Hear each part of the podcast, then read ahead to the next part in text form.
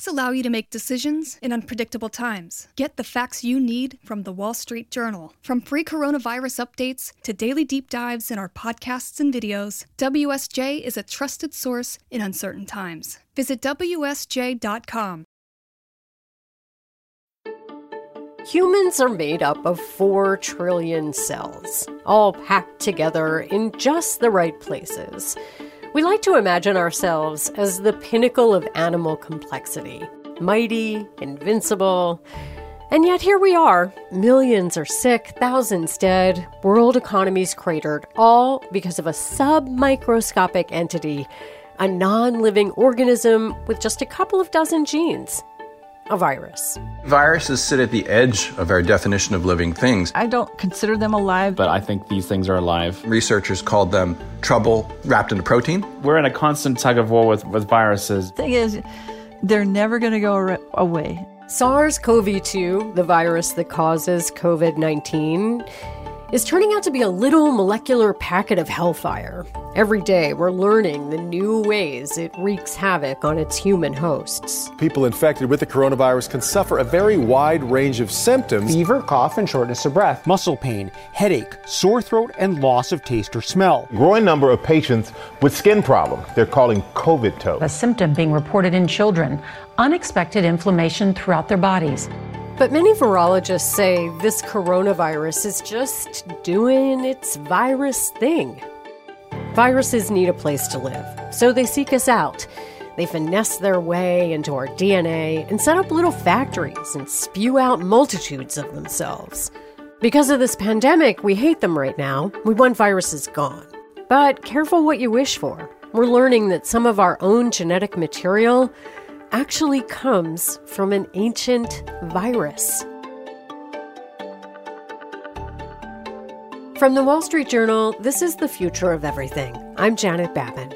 Today on the podcast, how viruses shaped our DNA and how they may fuel evolutionary changes that will shape our future.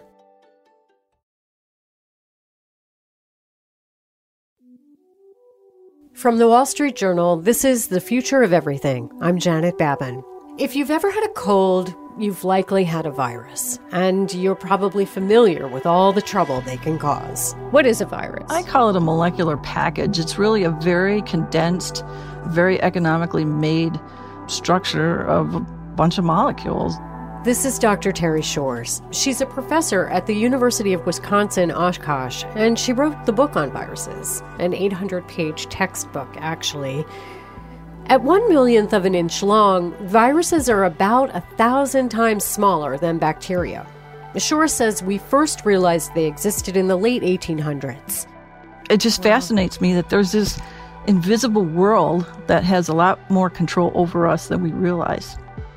It happened when scientists were studying a nasty tobacco leaf disease now called tobacco mosaic virus.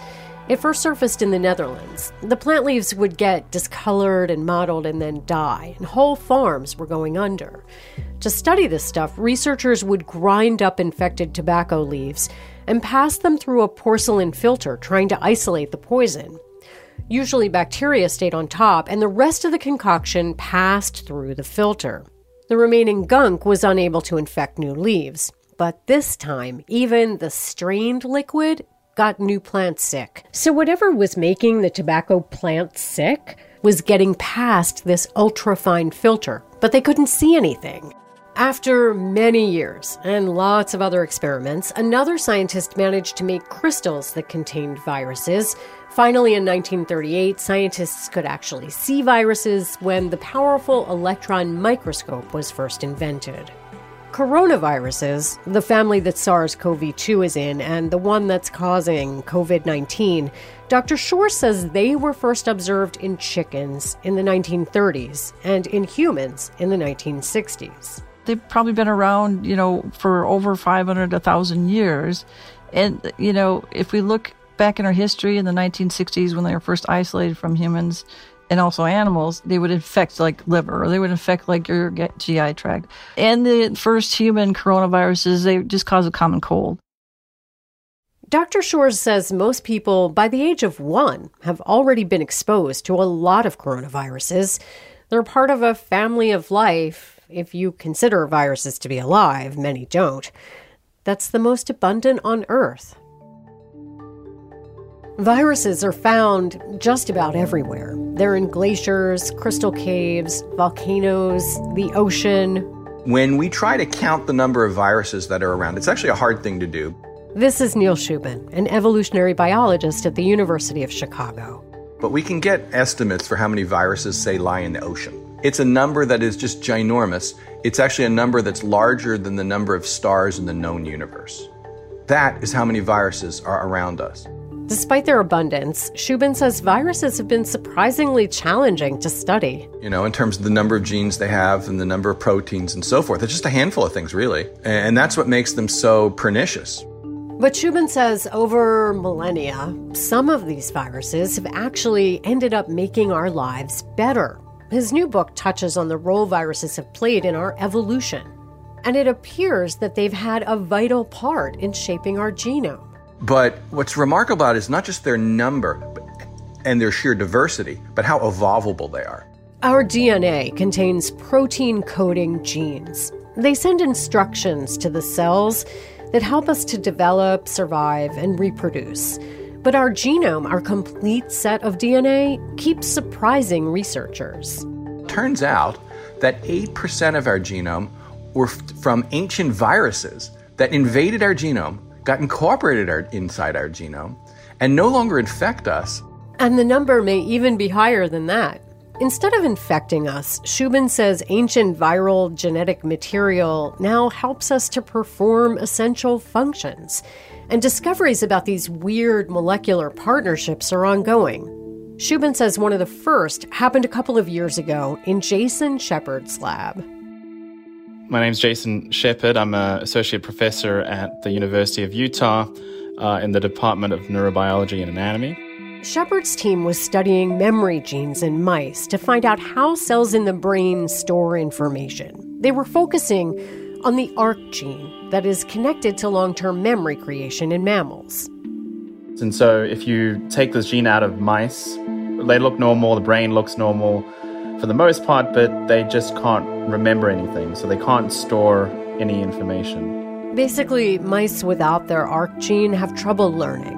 And there's evidence that humans who have mutations in ARC genes have cognitive deficits. So we think this one gene is very key for memory consolidation, you know, making long-term memories especially. And so we've been trying to figure out what the protein is doing in the brain while you learn.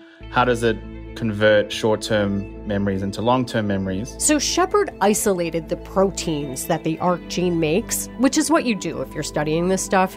And one day, Shepherd's lab tech popped the ARC proteins under a powerful electron microscope. They call it the EM scope. And they couldn't believe what they saw. He came to me and he was like, I'm seeing these weird objects under the EM scope and I don't know what to make of them.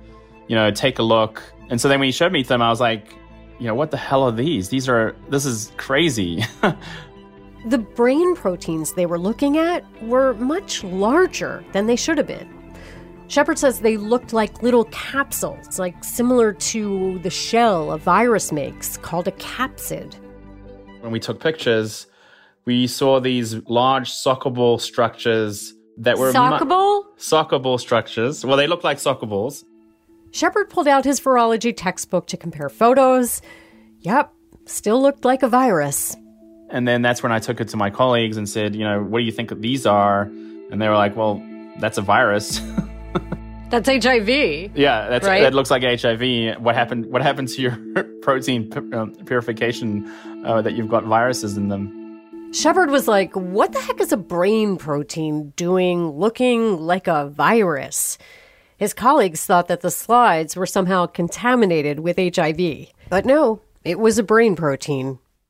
It's not often that one finds something in the brain that looks like a virus that's not a virus. In fact, it's like never, like never before. It's almost like the classic stereotyped uh, view of a scientist that as they're making this discovery, they, they shout out Eureka. the way the arc looked like a virus made Shepherd think maybe it would behave like one? That's coming up. I'm Janet Babin. This is the future of everything.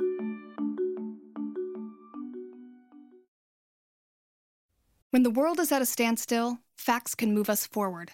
Facts help us make decisions and bring us together even as we're apart. The Wall Street Journal has the facts in these uncertain times. Get the latest on the coronavirus outbreak with free coverage of the crisis and its impact on the economy, politics, culture, and daily life. Find the clarity you need with America's most trusted news source. Visit WSJ.com and stay informed. This is The Future of Everything. I'm Janet Babin. Jason Shepherd's team at the University of Utah discovered brain proteins that assemble into soccer ball like capsules. This ARC protein looked a lot like the HIV virus, with a similar shell to protect its genetic material. The question was did it just look the same, or did it also act the same?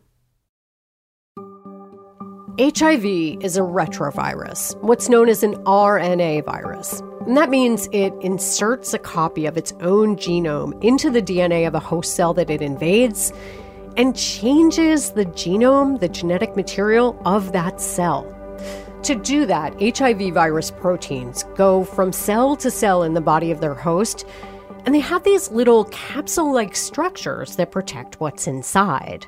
So this capsid structure uh, in viruses can transport its own the viral RNA or DNA. ARC proteins in the brain carry RNA, that genetic information likely involved in creating long-term memory.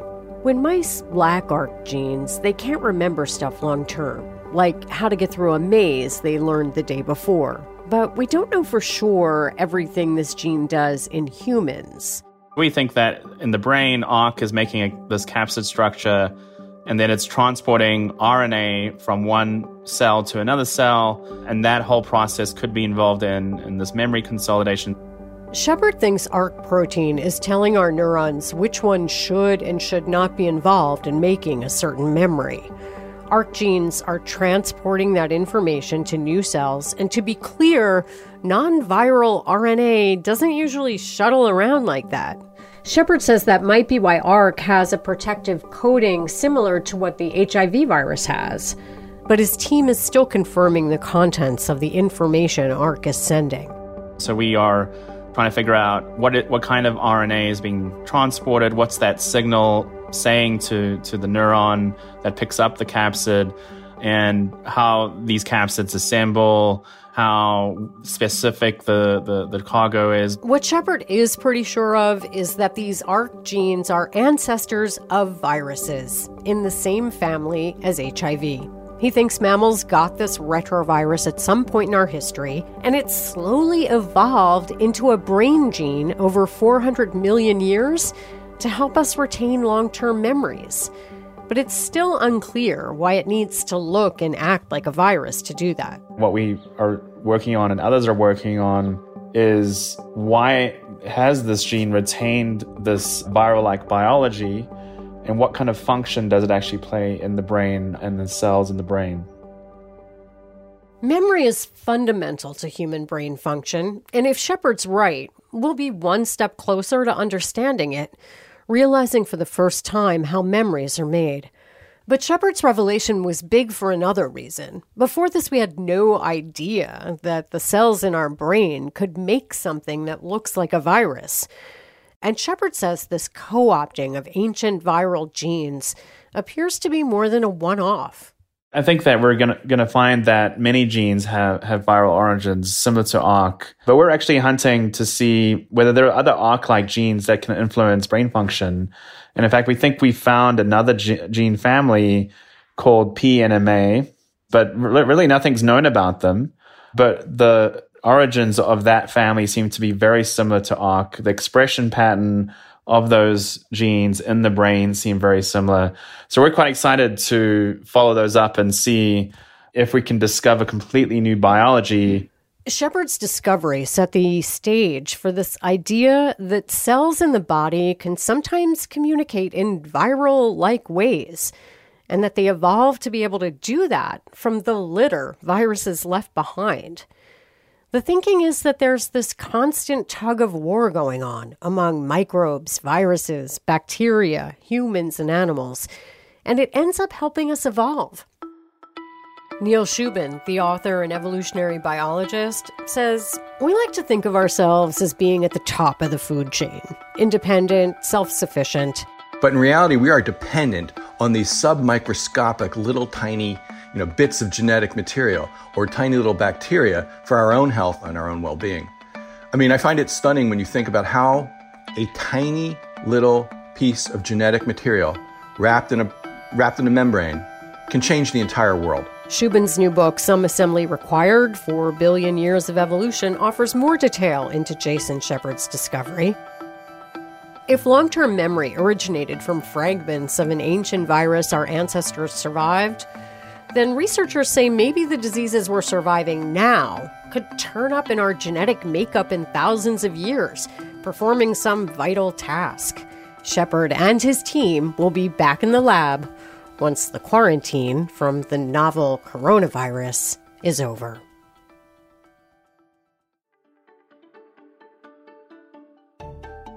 The Future of Everything is a production of the Wall Street Journal. Stephanie Ilgenfritz is the editorial director of The Future of Everything. Lee Camping Carter is our digital director. Sound design for this episode is by Debbie Daughtry. Casey Georgie is our producer. Kateri Jochum is the Wall Street Journal's executive producer of audio. I'm Janet Babin. Thanks for listening.